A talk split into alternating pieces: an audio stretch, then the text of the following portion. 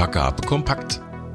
Der Cosinex Podcast rund um öffentlichen Einkauf, E-Vergabe und Vergaberecht.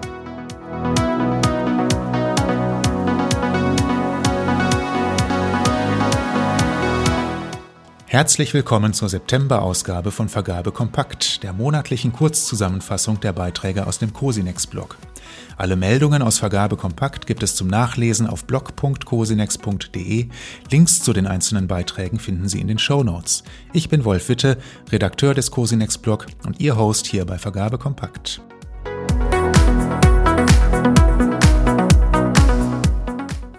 Kontrollpflichten. Muss ein öffentlicher Auftraggeber das Leistungsversprechen eines Bieters überprüfen? Die Vergabekammer Südbayern hat hierzu den Rahmen abgesteckt. Cosinex-Autor Norbert Dippel hat den Beschluss unter die Lupe genommen. In seinem Beitrag legt er unter anderem dar, unter welchen Umständen der öffentliche Auftraggeber bereit und in der Lage sein muss, das Leistungsversprechen des Bieters effektiv zu verifizieren.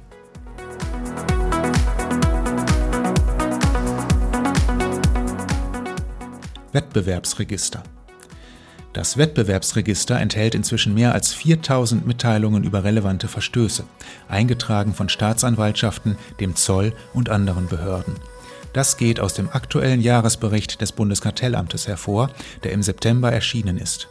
Überdies würden täglich rund 800 Abfragen des Wettbewerbsregisters von Auftraggebern durchgeführt. Im Frühjahr 2021 hat das Bundeskartellamt den Betrieb des Registers aufgenommen. Seit Juni 2022 sind öffentliche Auftraggeber in Vergabeverfahren mit einem geschätzten Auftragswert ab 30.000 Euro zur Abfrage verpflichtet.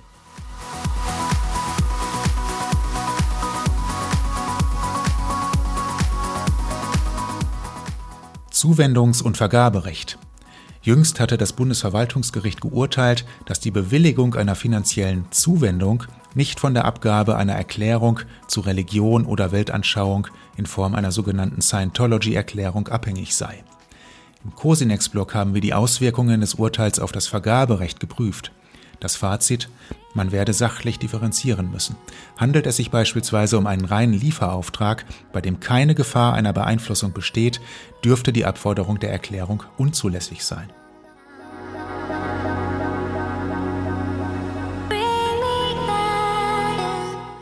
Ausbietungen ein aktueller Beschluss des Verwaltungsgerichtshofs Baden-Württemberg zeigt, dass vergaberechtliche Prinzipien auch in anderen Bereichen zur Anwendung kommen.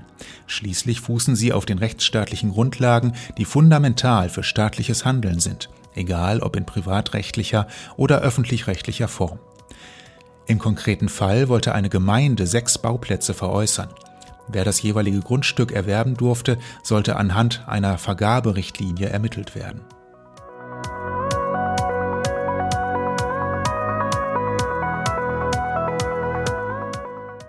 Vergabestatistik. Seit der Betriebsaufnahme der bundesweiten Vergabestatistik am 1. Oktober 2020 hat in Deutschland die flächendeckende statistische Erfassung von grundlegenden Daten zu öffentlichen Aufträgen Einzug in den Vergabealltag erhalten. Bereitgestellt werden diese Daten vom Bundeswirtschaftsministerium. Stefan Krusenbaum hat die Daten für das Cosinex-Blog unter anderem hinsichtlich der Gesamtzahl und des Volumens der Vergabeverfahren untersucht und auch die Statistik zu Nachprüfungsinstanzen in den Blick genommen. So habe sich beispielsweise das Volumen der Lieferaufträge in Deutschland im Oberschwellenbereich von 3.479 Aufträgen in 2016 auf 5.100 in 2019 gesteigert.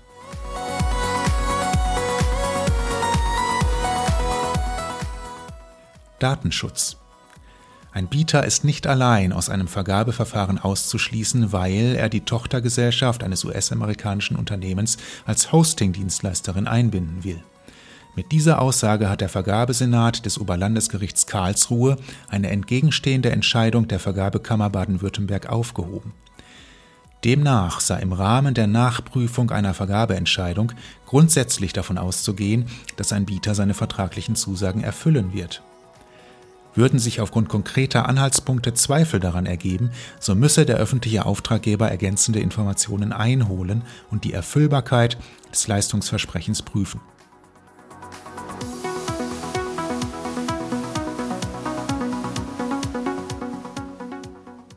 E-Rechnung Ein verhalten positives Bild zeichnen der Branchenverband Bitkom und das Forum Elektronischer Rechnung Deutschland FERD vom strukturierten und medienbruchfreien Beleg- und Rechnungsaustausch in Deutschland.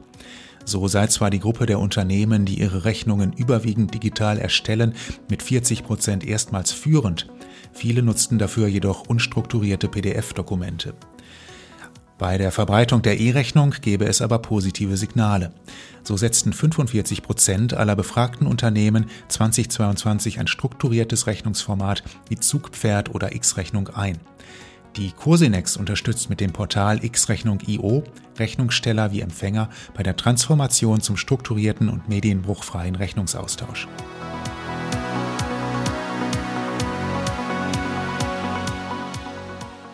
Das war die September-Ausgabe von Vergabe Kompakt. Im Oktober stellen wir im Cosinex-Blog unter anderem einen Beschluss des OLG Koblenz vor, der darlegt, wie sich die Erfahrungen anderer Vergabestellen in der Eignungsprüfung berücksichtigen lassen. Über unseren E-Mail-Benachrichtigungsdienst können Sie sich übrigens über neue Beiträge direkt nach Erscheinen informieren lassen. Anmelden können Sie sich über blog.cosinex.de slash Benachrichtigungsdienst. Bis zum nächsten Mal bei Vergabe Kompakt. Das war Vergabe kompakt. Der Cosinex Podcast rund um öffentlichen Einkauf, E-Vergabe und Vergaberecht. Mehr zu den Nachrichten aus dieser Ausgabe und viele neue Beiträge finden Sie unter blog.cosinex.de.